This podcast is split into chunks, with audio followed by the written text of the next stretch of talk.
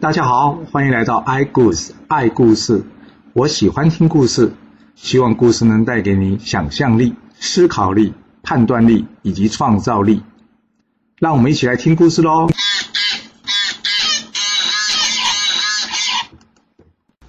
上次我们说到呢，荀息建议晋献公拿出两样宝物去贿赂这虞国国君，是哪两样宝物啊？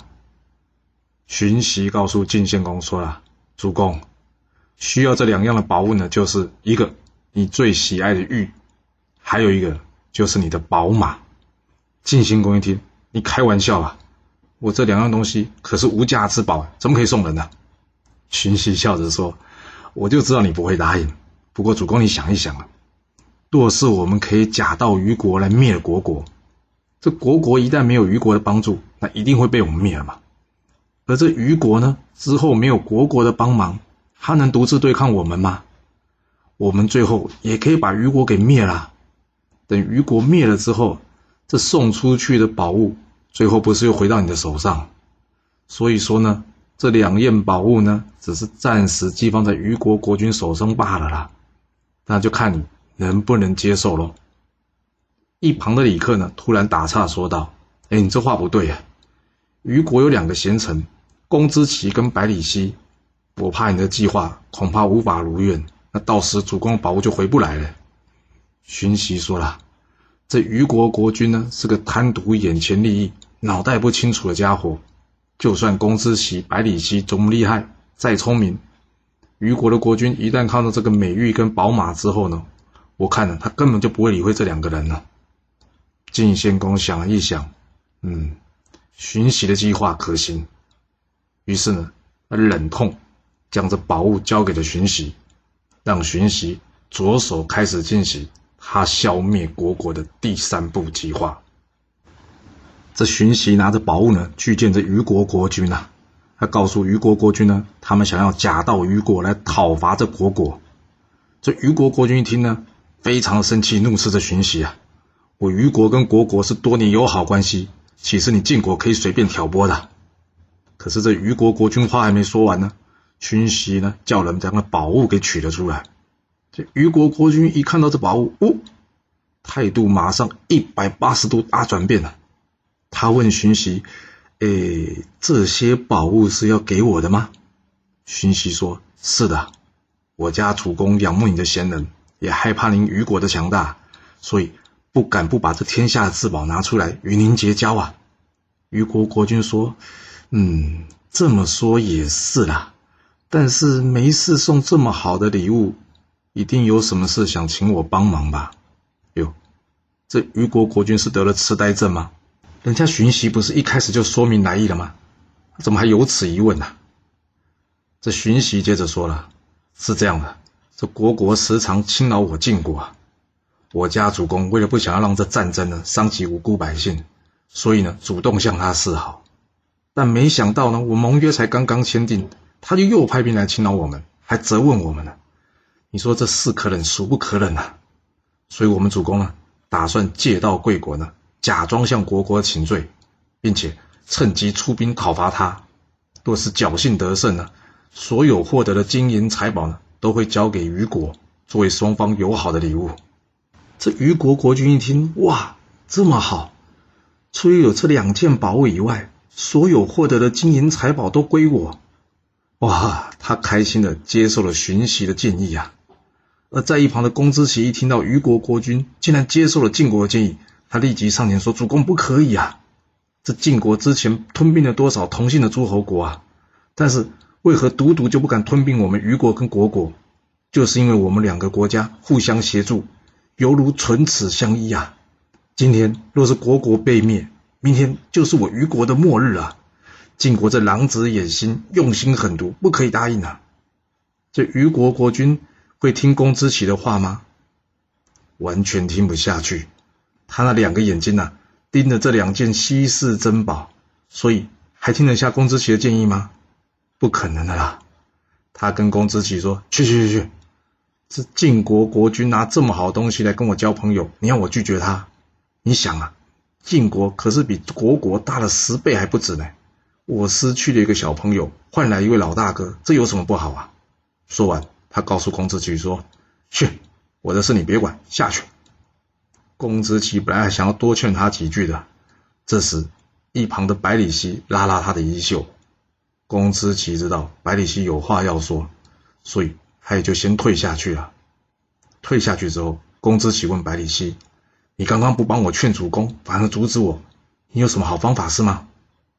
百里奚叹了一口气说：“哎，那有什么好方法？主公已经被眼前的利益给蒙蔽了，根本听不下你说的话。你若再多说两句，我怕关龙逢跟比干的结局会发生在你身上啊！什么结局？关龙逢跟比干都是忠臣，但因为劝谏他的大王，最后两个都被杀了。”所以呢，百里奚意思说别再说了，不然命都不保了。但公之奇说了，可是我们要是不阻止主公，虞国一定会灭亡的。要不这样吧，百里奚，你跟我一同逃亡到其他国家吧。百里奚笑着说：“你一个人跑就已经是重罪了，你还多带一个我，那不是罪加一等？我看这样吧，你先离开，我不久之后呢也会离开，这样就不会牵连到你了。”公之奇听完，叹了口气，于是他带领了全家族离开虞国，不知去向。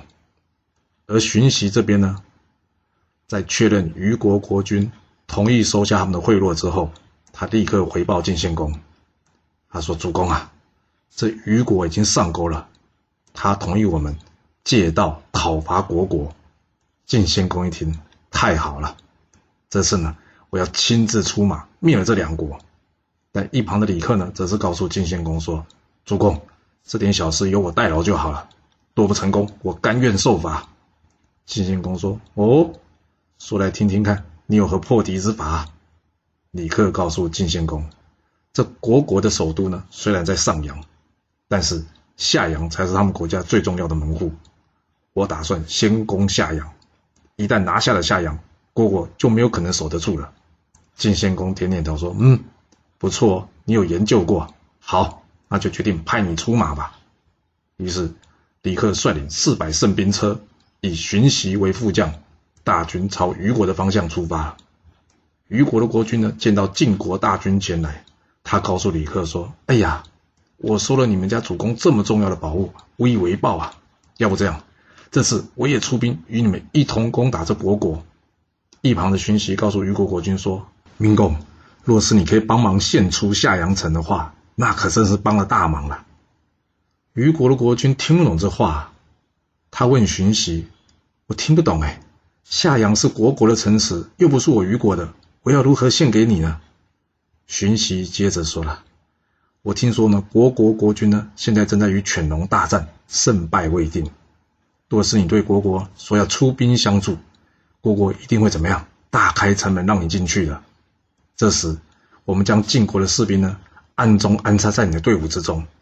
一旦入城，我们晋国的士兵呢马上冲出来，帮忙打开这城门。这样，夏阳的守军来不及防范，我们便可以轻松拿下夏阳了。这不是等于你献了夏阳给我们吗？你觉得怎么样？虞国国君一听说好，就按照你的计划进行吧。来到了夏阳，虢国的守将周之乔一看，哦，虞国愿意出兵相助啊！哎呀，真是太好了！他果然没有怀疑，马上打开关门。入关之后呢，这晋国的士兵马上冲了出来，将这关门大开。而这时呢，在外头埋伏已久的晋国军队呢，一哄而上。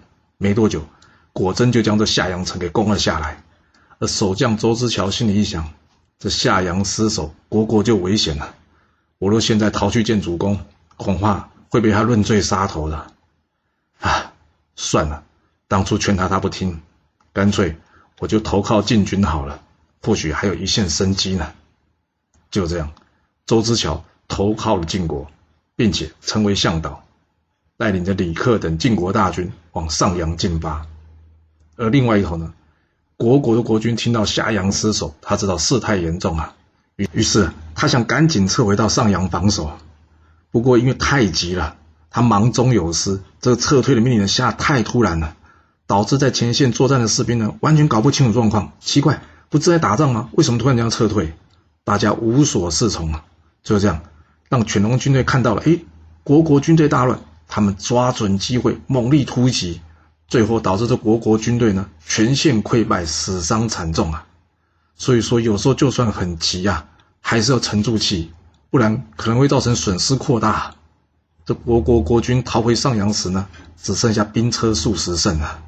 虽然逃回到上阳，但是军队已经损失大半，这国国国军根本无计可施，最后只能决定怎么样拼死守城。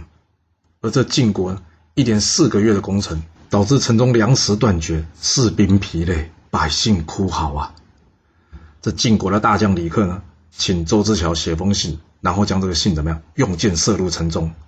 信的内容呢，是希望国国国君能够投降，避免生灵涂炭啊。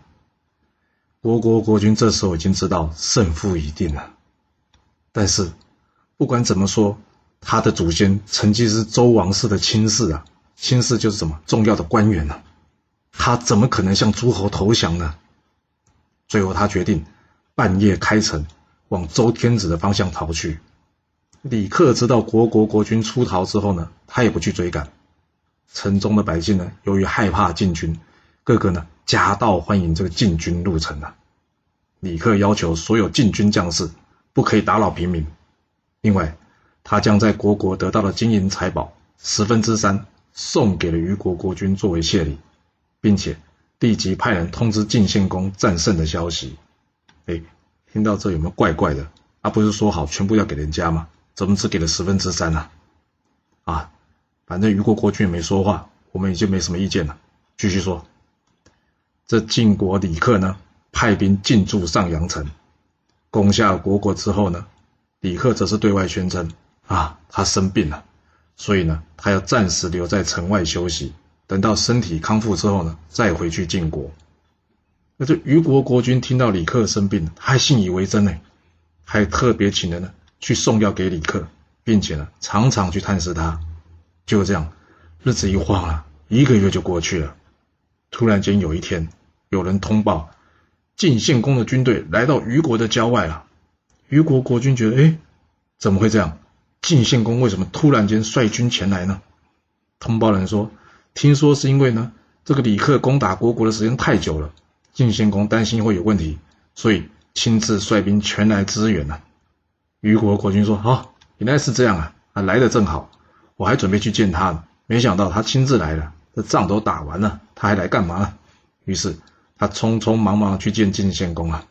两个人见面之后呢，彼此礼貌性的问候了一番，了解了状况之后，晋献公想说：“嗯，既然仗都打完了啊，要不这样吧，我们就去打猎好了。”他邀请着虞国国君呢，一同出城打猎，而这虞国国君呢，为了不要让晋献公小看他们虞国，于是呢，将这虞国最优秀的将士跟甲车全部派出城来参与这次打猎。这场打猎呢，从上午到下午，大家正打得兴起的时候呢，突然间有人冲过来通报虞国国君说：“报告主公，城中失火了。”这虞国国君想：“哎，就失火，应该是城中百姓不小心造成的。”干嘛那么大惊小怪啊？应该一下就扑灭了，不用担心，我们继续打猎吧。一旁的百里奚则告诉虞国国君：“城中有乱，不可久留外地啊。”虞国国君心里想：“嗯，好吧，就听你的，我们先回城中吧。”于是呢，他们向晋献公告辞，先行回城。在回城途中呢，看到许多人民呢纷纷逃窜。虞国国君问这些人民说：“哎，发生什么事了？为什么全部逃离城呢？”没想到这些人民竟然说什么：“我们的城池被晋国给攻破了。”虞国国君一听，大惊失色，赶紧驾车飞奔回到他城池！来到城池下面呢，只看到荀息呢站在这个城墙上面，大声说道：“哎呀，之前感谢你的协助啊，借道给我们讨伐国国，今天又要感谢你了。感谢你什么？你将国家送给了我们呐！多谢多谢啊！”虞国国君听到这话呢，这个时候才知道啊，自己中计了。我气得他马上下令给我攻城，但是城上箭如雨下，根本没有办法靠近啊，所以他只好先行撤退了。没想到呢，这晋军竟然出城追杀他。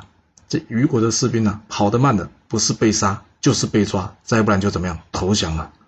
而这个时候呢，在他前面出现了晋国的大军，虞国国君知道，哇，大势已去啊，他长叹了一口气。唉，我当初不听公之奇的建议，结果搞到现在兵败城破啊！他回头问百里奚：“你也是个聪明人，当初为何不劝我呢？”百里奇说：“主公，你当初连公之奇的建议都听不下去，你又怎么会听得下我的建议呢？所以我当时不说话，目的就是希望我能留在你身边，看看有什么方法能帮得上你的。”这两人话还没说完呢，这虢国的降将周之乔已经率军赶了上来。虞国国君看到这被他出卖的周之乔呢，他更觉得很惭愧啊。不过这周之乔倒没有挖苦他了。周志乔看到他之后呢，跟他说：“哎，你之前出卖我们国国，现在呢，你就算逃到其他国家，人家也不会接受你，还不如投降晋国吧。我看晋献公这个人呢，并不是度量狭小之人，只要你投降。”我想他不会伤害你的，你就听我的建议投降吧。这虞国国君还在犹豫该不该投降的时候呢，晋献公的大军已经来了。晋献公请人了，请这虞国国君来见一面。虞国国君有办法拒绝吗？不可能啊，所以只好去见他了。晋献公一看到虞国国君，跟他说：“哎呀，不好意思啊。”其实我真的想跟你说的是，我今天过来呢，是为我的宝玉跟宝马而来的。这时候，虞国国君已经无话可说了，只能随晋献公回到他的城池了。正如当初公之奇的建议，虞国跟虢国两国的关系有如唇齿相依啊，所以这虞国国君出卖虢国，等于是怎么样？嘴巴出卖了牙齿，这也就是后来。唇亡齿寒典故的由来。回到了城中，荀息呢找出了这个宝马还有宝玉，双手奉上给这晋献公。他跟晋献公说：“启禀主公，我的计策已经达成了。今天我将所借之物当面交还给你。”晋献公拿了之后非常开心呐、接下来，晋献公要来处理虞国国君的问题了。这晋献公有没有像周之乔想的这么宽宏大量呢？没有，他打算将这虞国国君给处死。不过这时候荀息建议他，荀息说：“主公，不用杀这没用之人啊，毕竟没有他，我们没有办法灭了国国跟虞国这两国啊。我建议呢，我们另外随便给他一块玉，还一匹马就好了，就当答谢他之前的功劳。那另外呢，就养着他，这也不碍事的。”由于晋献公呢连灭两国，心情特好，加上这荀息是怎么样第一号功臣嘛，所以他也就答应了荀息的建议，按照他的意思去做了。在一旁的周之乔呢，为了表现自己的忠心啊，这时候他向晋献公推荐这虞国的贤臣百里奚啊。晋献公一听，哦，百里奚，我听过这个人，是虞国的贤臣，好，你去问问看他，他是否愿意投靠到我晋国来。这周之乔领命之后呢，去询问这百里奚，但是百里奚拒绝了。周之乔说：“嗯，我知道你是忠臣，不然这样吧，我去跟晋献公说，你希望服侍虞国国君，等到虞国国君百年之后，你才愿意转投到晋献公名下，你看怎么样？”百里奚低头叹一口气说：“哎，要真是个男人，连待在仇人的国家都不肯呢，怎么可能？”还去仇人的国家做官呢？哇！百里奚这话呢，在周之乔耳里听起来非常不舒服啊。因为周之乔现在就是在仇人的国家当官呐，所以有时候讲悄悄话的时候，你别以为你讲的很小声呐，那人家耳朵要是很好的话呢，这悄悄话就变成大声说了。但不管怎么样了，周志乔就是听到这话了，那百里奚的下场会如何呢？这百里奚的下场到底会如何啊？我们要晚一点才会说到了。不过现在我们要先撇下晋国，改由这个晋国的邻居秦国开始说了。哦，从周平王东迁之后，秦国呢，从这个附庸国家一咬合成为诸侯之国，已经很久都没有听到秦国的消息了。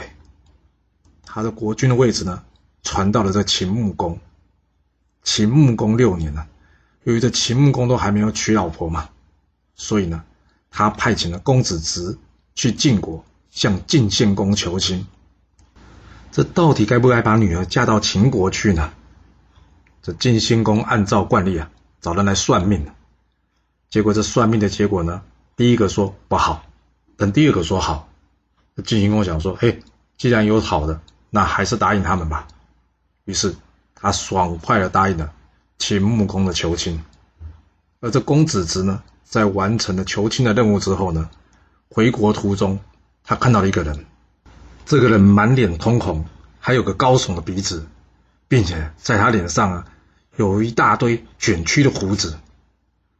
这些东西呢，虽然很奇特，但是更奇特的是，公子只看到他呢，双手握着锄头在耕种，而这锄头一下去呢，就深入土中，非常的深。很好奇啊。于是呢，他请他的随从去跟这个人借这把锄头来，没想到是呢，随从的人员呢，没有一个人可以拿得起这个锄头。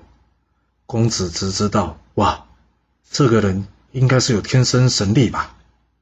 他上前呢，去请教这个人呐、他说：“壮士，请教你高姓大名啊？”这个人说：“我姓公孙，名资，字子商。”公孙职接着问了、我看你颇有才能，怎么会在这耕田呢？公孙资笑着说：“有才能，但是没人推荐呢、所以只好在这里暂时耕田呢、啊。”公子职接着说了：“那你愿意一同与我回去秦国当官吗？”公孙资看一看，他爽快地说：“所谓士为知己者死啊！既然你看得起我，想要招募我，那我当然同意了。”就这样，公孙资与公子职。一同回到了秦国，在公子职的推荐下呢，秦穆公任命公孙资为大夫。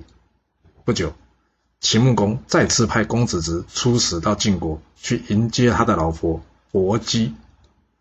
那薄姬陪嫁的人应该要派谁去呢？在一旁的周之乔呢，上前建议晋献公，他说：“主公啊，这百里奚既然不愿意为主公你所用，他的心呢，很难猜测。”不如这样吧，就让这百里奚呢随着陪嫁队伍去秦国好了。晋献公一想，嗯，这也是，既然他不肯做官嘛，那么就让他当陪嫁的下人去服侍薄姬好了。于是晋献公同意周之乔的建议，让百里奚陪嫁去秦国。这百里奚字景伯，就是我们之前说过。虞国被灭之后，与虞国国君一起投降那位大臣。他三十多岁的时候呢，原本想要离开家里，出去闯一番事业，但是由于家里太穷了，加上又有老婆小孩，他放心不下，所以一直迟迟没有成行。而他老婆杜氏知道这件事后呢，跟他说：“男儿志在四方，家里的事有我，你不要担心，放心去闯吧。”就这样，百里奚终于下定决心出门去闯一番事业。临行的时候呢，杜氏将家里唯一的一只母鸡给杀了，为百里奚饯行，并且告诉百里奚说：“将来要是你飞黄腾达，你不可以忘我们母子，知道吗？”百里奚点点头，含着眼泪转身上路了。他先来到齐国，想见那个齐襄公，也就是齐桓公的老爸了，但是一直找不到人推荐。就这样，他钱花光了，也找不到机会。四十岁的百里奚身无分文啊，最后竟沦落到要怎么样乞讨为生啊！一天，他遇到了一个人，叫做简叔。简叔一看到百里奚的相貌，就知道哇，这人将来必定不凡呢、啊，怎么会沦落至此呢？所以他请百里奚回家，两人最后成为结拜兄弟。不过简叔的家境也不太好，所以百里奚呢，主动去找了一份放牛的工作来维持家计。那我们之前说过，这坏蛋齐襄公后来被公孙无知所杀嘛。这穷困潦倒的百里奚呢，想要赶紧改变现状啊。虽然他知道这公孙无知呢也不是个好人，但是现在公孙无知张贴出公告要招募贤人，这或许是一个翻身的机会啊。他应该要去试试看的。在一旁的简叔对他说：“这公孙无知篡位，恐怕不得善终。贤弟啊，再忍耐一下。”现在不是正确的时机啊！百里奚哪里不知道啊？不过听到他结拜大哥都这么说了，他也就打消这念头了。后来百里奚听到周天子那里王子颓喜欢养牛，所以他告诉简叔说：“我想过去试试机会。”简叔说：“嗯，这样也好。不过贤弟，你离开之前，我有句话要劝你。我知道你急着找工作，但是你一定要记住，选择主公一定要考虑清楚，千万不要随便去找一个。如果是你投靠到一个差劲的主公，你要离开他，人家会说你不忠心；你不离开他，跟他共患难，人家会笑你愚笨。这句话你一定要记住，知道了吗？我目前手边还有些事要处理。”等处理完之后，我会到周天子那里去找你的。百里奚到了周天子那里之后呢，又过了些时日，终于有机会遇到这王子颓了。百里奚告诉王子颓一些养牛的方法之后呢，王子颓听完之后非常开心，想任用这百里奚做家臣。而这时呢，简叔也到了周，他与百里奚一同见过这王子颓之后，回去他告诉百里奚，这王子颓并不是有能力的人。他目中无人，加上身边都是一些拍马屁的家伙，我猜他很快就要造反了。只是这失败的结果已经注定了。百里奚也认同简叔的想法，所以决定不出任家臣。百里奚告诉简叔说：“大哥，我离开家里很多年了，我想回到虞国去看看我的妻子跟小孩。”简叔说：“嗯，这样也好。我刚好呢，在虞国有个朋友当官。”他的名字叫做公之奇，我原本就想去拜访他，要不这样，我就与你一起去雨果，你看怎么样？百里奚说：“你要跟我一起去啊？啊，太好了！”于是他与简叔一同前往这雨果。到了雨果之后呢，百里奚赶紧回家去找他老婆杜氏，但听邻居说：“哎呀，这杜氏因为太穷过不下去，已经到别处谋生了。至于去哪里，没人知道啊。”百里奚对于让老婆过得这么辛苦，现在又不知所踪，感到万分的难过。回去之后，在简叔的引荐之下，百里奚遇见了公之奇。公之奇与百里奚相谈之后，知道百里奚是个非常有贤能之人，于是他打算向虞国国君推荐这个百里奚做官。就在这个时候，简叔告诉百里奚：“贤弟，我看这虞国国君度量狭小，刚愎自用。”也不是个好主公，我看还是算了吧。百里奚告诉简叔说：“大哥，我知道虞国国君不是块料，但是你看现在的我，就像上岸的鱼，没有水，太久就会死掉了。我现在想要留在虞国，打听我老婆还有孩子的下落。”简叔听到这里说：“贤弟啊，既然你有苦衷，我就不再劝你了。将来有一天。”若是你想要找我的话呢，我在宋国的明鹿村。这就是百里奚出任虞国大臣的缘由，也是为什么他宁愿与虞国国君一同投降，也不愿意弃他而去，因为他宁愿被人家说他不聪明，也不愿意被人家说他不忠心啊。这百里奚被晋国当做陪嫁品送到了秦国，他的命运会如何呢？百里奚会乖乖的听话吗？而这个故事又会如何的发展呢？我们要下次才能跟各位说喽。好了，今天先说到这。若是喜欢今天的故事，记得给我五星评价，给我支持，或是点赞、订阅以及分享哦。其实历史就是顶层阶级的生活记录。若能了解他们的思考模式以及作业方式，我们便能有机会改变自己的未来。希望今天的故事能对你有所帮助。谢谢你来听我说故事，我们下次再见喽。